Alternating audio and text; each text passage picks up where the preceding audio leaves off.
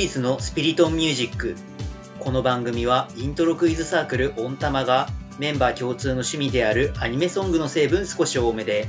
好きな曲やコンテンツの話、さらにはクイズの時に考えていることなどのトークを通して皆さんと一緒にクイズの世界を盛り上げようと奮闘していく番組です。事前に一つのトークテーマを決めてトークを始めますが、最終的な展開は撮ってみるまでわかりません。今回参加するメンバーは、キョンと安尾とソキウスです。今回はこの3人でお送りします。では、今回のトークテーマに入っていきますが、このイントロクイズのスピリットミュージックという番組は、タイトルにもある通り、クイズの話とイントロ音楽の話を中心にやる番組ではあるんですが、あえて今回はクイズでも音楽でも直接的には関係のない話題をテーマにしてみようかなと思っています。ひとまず今回のテーマはこういうテーマです。今回のトークテーマはメンバーの漫画遍歴を振り返ろうという回です。なんでこんな会話をするのかと言いますと、まあ一応音楽鑑賞っていう一つの趣味思考がイントロクイズにつながるわけなのですが、まあ同じ趣味という点で今まで読んできた漫画を振り返ってみることで、そこには何かしらのその人なりのつながりがもしかしたら見えてくるんじゃないかなという視点から今回は漫画を振り返ってみたいと思います。というわけで、きょうさんに聞いてみようかな。はい。ひとまずまあ具体的な名前を出す前に、きょんさんは漫画って今まで読んできた人数として。相対的に読んできてない人ですね。うんうんうん。どれくらいの時期に漫画読んでた？まあって言ったら変だけど、まあどのぐらい？読み始めたって言えばいいかな？自分が一番漫画を読んでいたのは高校生の時なんですよ。うん。小中学生の時、まあ今もですけど、いわゆる、まあ四大少年漫画雑誌とかってあるじゃないですか。少年サンデーとかマガジンとかそういった形の。はい。ああいうタイプの雑誌、買ったこともなければ多分読んだこともないんですよ。それは、えっと、週刊誌とかっていう形で読んだことないっていう意味だよね。別にその作品を全く読んだことないっていう意味と、ちょっと区別したいんだけど。まあそうですね。一旦そういうことにしておきましょう。そういう雑誌を読んだことがないんですよ。うん。で、漫画を読む習慣というものがまずそもそもなくて、うん。初めて漫画に興味を持って漫画を買ったのが中3の3月なんですよ。ほう。たまたまブックオフに立ち寄る機会が友人たちとあって、その時にそういえば漫画買ったことねえなと思って、なんか読みたい漫画あるかなと思って漫画を手にして中古で買ったのが初めての漫画なんですよ。私にとって。まあそういう意味で、多分絶対数で見ても他の方に比べて漫画は読んできてないと思いますね。じゃあ、そんなきょんさんの、まあ、相対的には少ないであろう漫画経験の中で、どういった漫画をこれまで読んできた？一番最初に買った漫画がラキスタなんですよ。あ、そうなんだ。ラキスタが最初で、まあやっぱり中学時代、そういう文化には触れてきて、ラキスタってどんな漫画なんだろうっていう単純に興味を持って、やっぱりそういうギャグ系とか4コマとかそういう系のが自分的にはまあ性には合ってるかなって今ふと思ったりすることはあるんですけど、例えば、ひだまりスケッチとか、ああ、ひだまりスケッチに関しては自分で買ってはないんですよ。先輩からいただいて、へえ。で、結果的に全巻は揃ってないはずなんですけど、ひだまりスケッチも読んでました。で、あと、日常とか、そのあたり、おーまあ、近しい雰囲気ですよね。その辺の今挙げた3作品っていうのは、まあ、アニメ化もされた人気な作品ではもちろんあるけれども、はい。その3作品の漫画、コミックスに出会ったのは、アニメ化された後の話かな？えっ、と、ラキスタは、えーアニメは2007ですね。ってことは、まあ、ラキスタはアニメがあった後だよね。日常は高校時代に友人から借りて、えー2012年とか、うん。アニメが2011年ですから、まあそれよりは後になりますよね。ひだまりスケッチ2007のはずだから、一番最初が。そうですね。アニメ化された後ではあるよね。ラキスタと日だまりスケッチに関してはアニメ見てなかったけれども、まあ一応漫画から。っていう形ですね。他だとどういうの読んできた？なんか今のところどちらかというとある一軍に固まってる感じがあるけれども。まあそうですね。わざとそういう風に寄せた感じはありますけど、なるほどね。結局前巻は持ってないはずなんですけど、子供の時間は原作勢です。というか、アニメ見てないんですけど、あ、そうだったんだ。なんか、ここまでの話、特定の時期にアニメ化された作品がかなりまだ多いですね。時期的には同じ時期の話なのかな、大体。まあそうですね。というか、そういう意味では、アニメ化されてない漫画っていうのは読む機会なかった。一つもないんじゃないかなぐらいの感じではありますね。ネット漫画になるとちょっと話変わってくるかもしれないですけど、ネット漫画、ほう。ネット漫画で、まあある程度、実際に本、書籍化されてないような気はするんですよね。たまに、その、2ちゃんのまとめサイトみたいな感じで、うん。まとめブログみたいなやつで、なんか面白いネット漫画ないのみたいな、そういう感じのスレで見つけたやつをちょっとちょこちょこと見てたりっていう時期があって、へえ。自分が一番好きなネット漫画は、密着帰宅部24時っていうタイトルなんですけど、これはもちろんアニメ化されてないやつなんで、普通にウェブ漫画っていう形式で、まだでもやっぱり、傾向というか、ジャンルはまだ近しいね。そうですね。やっぱガラッと変わるかどうかはあれですけど、変わるだろうな、今まで言った話だと。友人から勧められて、全巻読まされたのが、ハガレンですね。ああ。今の話聞いてると、あんまり自分で買った漫画っていうのは出てきてないね。そうなんですよね。自分で買ったもそれこそ、ラキスタと子供の時間と、うん。NHK でようこそ。あ、それもそうなんだ。NHK でようこそは全巻持ってます。っていうか、多分、ちゃんと全巻持ってるのはこれだけです。ああ。むしろこれだけです。これはこれで傾向が見えてくるような。まあ自分が漫画遍歴であげるとしたらそのくらいですかね。そんな気がします。じゃあ安尾くんにも聞いてみようかな。はい。安尾くんは漫画っていうのは見てきた人？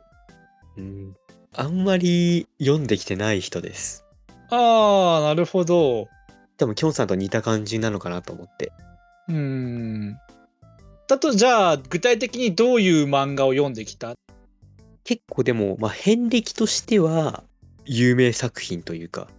うん。読んだ覚えがあるのが、うん。友達ん家で読んでた植木の法則とか。ああ、世代だよね、ほぼほぼ。そうですね。植木は全巻読みましたね。友達が持っているやつを全巻読みました。それ時期的にはだからアニメやってた頃？読んだのがアニメ終わってからですね、多分。終わってから、確かあれは2005年頃だよね、植木だと。そうですね。で、もしかしたらアニメやってた時とこう重なってた部分はあるかもしれないんですけど、多分その、読み始めたっていうのは多分アニメの方が先。うん。うーん。他どういうのある？読んできた？やっぱりこう、周りの影響っていうのはすごくでかくて、うん。結構自分でも買ったりしたのが、早手のごとく。ああ、早手のごとくか。自分がその、パロディとか、ああ、確かにいっぱいあるよね、あれ。そういうネタがこう好きっていうのがあって、うん。結構そういうのが散りばめられてるの結構面白いなって思って、漫画自体を買ったのは、もしかしたらアニメやってたその後だったかもしれないんですが、うん。実際買って読んだっていうのはその辺ですかね。うん。相手のことく読もうかな。どうした急に？いや、パロディものは割と好きなので、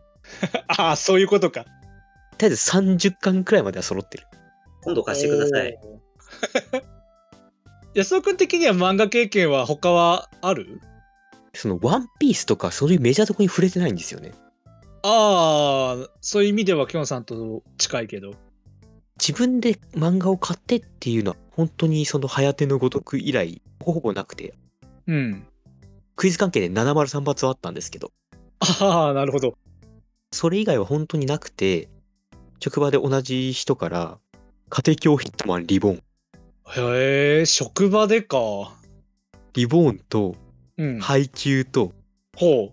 弱虫ペダルを借りて読みました。う。なんか、適切に言語ができてるかわかんないけど、進めてきた人の方の傾向がなんとなく見えてくるよ。多分そういうことなんじゃないかな。ただ実際に有名な作品でそこまで触れたことなかった。うん。まあリボーンも配給もそれから弱虫ペダルも結構そのイントロ関係でこうアニメをこうチェックするようになって以降のやつはまあ見てはいるんですけどそれ以前からアニメになってる作品ではあるので、その辺って全然チェックしてなかったんですよね。で原作を読んでなかったっていうことがあってうん。なのですごい楽しみながらうん。まあ、そうくんも自分で買った漫画はもちろんあるけれども、人からもらった、勧められた漫画の経験っていうのはなかなか多そうだね。能動的ではないんですよね。うん。私も話をしようと思うんですけど、ちょっと今回このメンバーの募集団、あんまり標準的な募集団ではないことが見えてきて、まあ、なんでか当っていうとよ、ね。私も多分相対的には漫画を見てきた人ではないので、あとそれに言うならば、キョンさんとほぼ同様で、少年誌のメジャーどころを自身で買ったこと一度もないんですよ、私も。コミックスは別として。なので、そういう意味でちょっと募集団として標準的ではないってことはもう、今話を二人聞いてきて、ああ、そうなんだなって思わされたんですけど、そんな中でも、私の漫画遍歴を話す上ででかいのは、私の家族構成として上に姉二人いるんですね。そういうのもあってか、その姉が見てきた漫画の影響っていうのが結構大きくて、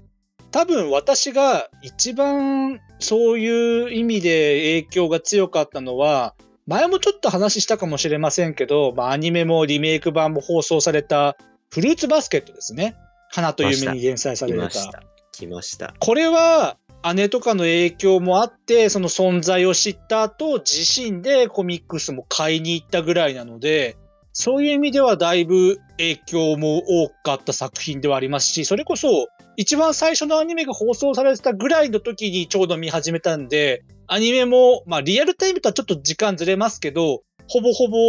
アニメもその時当時見ましたし、そういう意味で影響が大きかったですね。あとは、自身の手で買ったっていう意味で、その少女漫画的な意味合いで、なんかもう一つ出すのであれば、まあちょっと時代はそれこそそのお下がり的な感じになるので、時代遡るんですけど、快感フレーズ、ルシファーですよ、それこそ。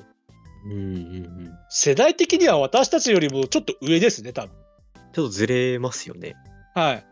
えっ、と、年的には一番上の姉と10個離れてるので、その中でそっちの影響もあって、ちょっとだけ快感フレーズに少し触れていたっていうのがあるので、そういう意味では若干世代差もあるかなって、これは思いますね。あとは、ちょっとその辺の系統とは違うところだと、ランマ2分の1はコミックス買いましたね、自分で。あまりなんかソッキュスさんのイメージないんですけどね。実際これ私多分前巻、新装版の方は多分で前巻買ったかな？まあ確かに漫画イメージはない。まあ多分私の数少ないちゃんと全巻揃ってる漫画なので、まあ他にもちょっとあるはあるんですけど、関数少ないのであれば。で、ランマ2分の1はその関係で、その原作見るぐらいのタイミングで、近所のレンタルショップにランマ2分の1のアニメのビデオがあったので、それでアニメ全話見ましたし、それでちょっと原作も読みましたね。ソキウスさんは虹と太陽の丘が好きっていう印象はすごく強いんですけど、それはなんか、私がいろいろなイントロクイズの場で西太陽の丘を散々言ってきたのがあるんですけど、まだこの番組は言ってませんが。あとはなんかその関数少ないやつをちょこちょこ読むみたいな見方が多いので、まあでも大きな傾向としてもう一個挙げとくのであれば、それこそ本当に時代が少し飛んで、さっききょんさんも挙げていた、まあ、日だまりスケッチをはじめとした私が好きな漫画タイムキララキャラット原作の作品ちょうど日だまりスケッチの最初のアニメが放送される頃に日だまりスケッチと出会って、その影響で原作となる漫画タイムキララキャラットを購読するようになって、まあ、そこから、その、キララ系の雑誌をそれなりに見始めたっていうのがあるので、そこぐらいからはまたそっちの方向性での漫画も買うようになりましたね。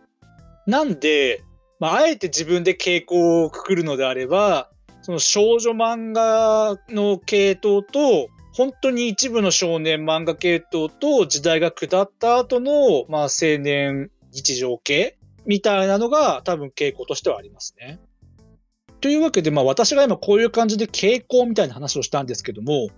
おそらく、その、この回の序盤でも言った通り、各々の趣味思考という意味では、まあ漫画も音楽鑑賞も同じなので、そういう意味では作品の内容だとか、それこそ私でいう少女漫画系統のような掲載媒体とか、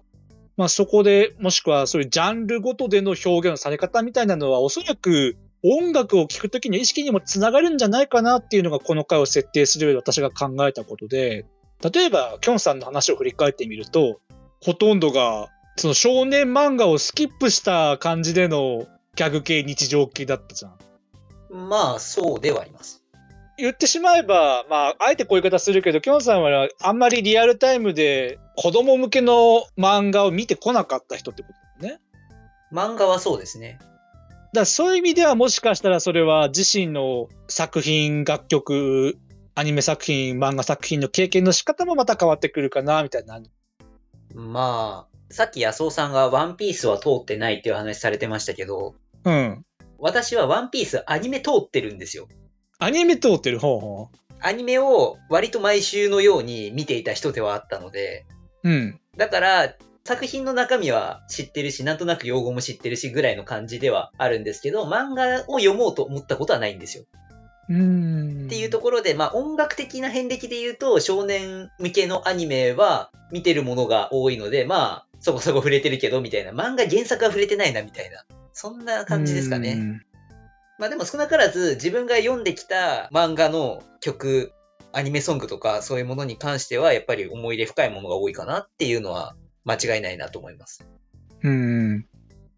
安尾くんのを振り返ってみると、まあ、自分で買った漫画の数は少ないかもしれないけど、まあ、ある程度の傾向はあるけれども、なんだかんだでいろいろはあったよね。バラエティに富んでるっていうのか。うん。まあでも、音楽への意識っていうところと、ちょっとまあ関連づけると、うん。最近になってこう進められてるやつってすごい女性人気の高いやつとかも結構あったりとかして、自分も、まあ音楽としてもその、結構まあアニソン方面ではありますけど、いわゆるその女性向け作品っていうんですか？はい。っていうところを掘っていくっていうところうん。ともつながってくるのかなとはちょっと思いましたね。うんうん。またこれはなかなか大変なテーマだし、そもそもこれにちゃんと突っ込めるのかっていうものは、まあ、心配はあるけれども、掲載媒体とか作品の傾向から生まれるような、もちろんそこにはマーケティング的な分類の要素はあるにせよ、いわゆる少年向けとか少女向けとか青年向けみたいな、そういったジェンダー的な視点みたいな話っていうのもどっかでちゃんとしなきゃなって思ってはいるんですけど、まあこれもなかなかそういうことを話し出すと大変なのではまあ目に見えてるんですが、ただそれって見る作品の傾向あたり、好きになる音楽あたりにも関わってくるっていうのはまあ想像はたやすいだろうね。そういうのあまり女性向けとか見ないとか読まないっていう人結構いると思うんですけど、うん。まあ先入観って言ったらまた別かもしれないんですが、まあ、そういうのなくいろんなそのコンテンツに触れられてるなっていうのはうんあ。るかもしれないですね。まあどういうものにこれまで触れてきたかでその経験値が差があるとでも言えばいいのかんだけど。というわけで今回はさっきも言いましたが募集団としてはだいぶ特殊になってしまったような嫌いはありますが各々のの趣味思考という意味で漫画っていうのを振り返ってみたらメンバーそれぞれで傾向がちょっと出てきているようなそれはさっき少し最後の方で言ったちょっとジェンダー的な視点もちょっと関わってくるんじゃないかなみたいなことを一言言った上でどこかの回につなげられるんじゃないかなと思っています。というわけでいつものコーナーに参りましょう。この番組では毎回最後に1分以内で今紹介したい1曲を持ち回りで語ってもらっています。今日は安尾さんお願いいたします。はい、お願いします。では行きます。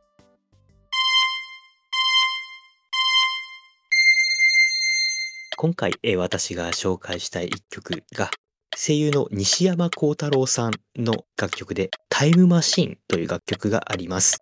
こちらですね、ソキウスさんも以前あの別の回でご紹介していたあのマヒルド・キノステラという曲があるんですけれども、それが収録されているシティというアルバムがありまして、そのラストを飾っている楽曲になります。こちら西山さん自身が、えーまあ、作詞も手掛けている楽曲でして、まあ、このアルバム全体がこのシティっていう楽曲の通り、まあ、シティポップ寄りなんですけども、この楽曲、そのまあゆったりとしたこう、まあ、いわゆるチル系っていうんですかね。まあ、そういう楽曲でして、またこの西山さんの柔らかい優しい声にすごいマッチしているっていうこともあって、さらにコーラスが同じ事務所で同じレーベルの上田玲奈さんがコーラスを担当してて、また透明感のあるコーラスがこう、うまいことこう混ざり合って安らぐ楽曲になってます。夜のお散歩とかにですね、このぴったりな一曲ですので、ぜひこの夜のお散歩のお供にご聴いていただければと思います。よろしくお願いします。おーいいです。西山幸太郎さんか。確かに私も以前紹介しましたが、そうですね、マヒルドキのステラがちょっと前話題に出てきたので、はい。ちょっとそれと絡めてちょっとお話をしたんですけども。いやー、シティのアルバムいいですよって話はまあ、あの時もしましたが、いいですよ。シティポップ好き聞いてくれ。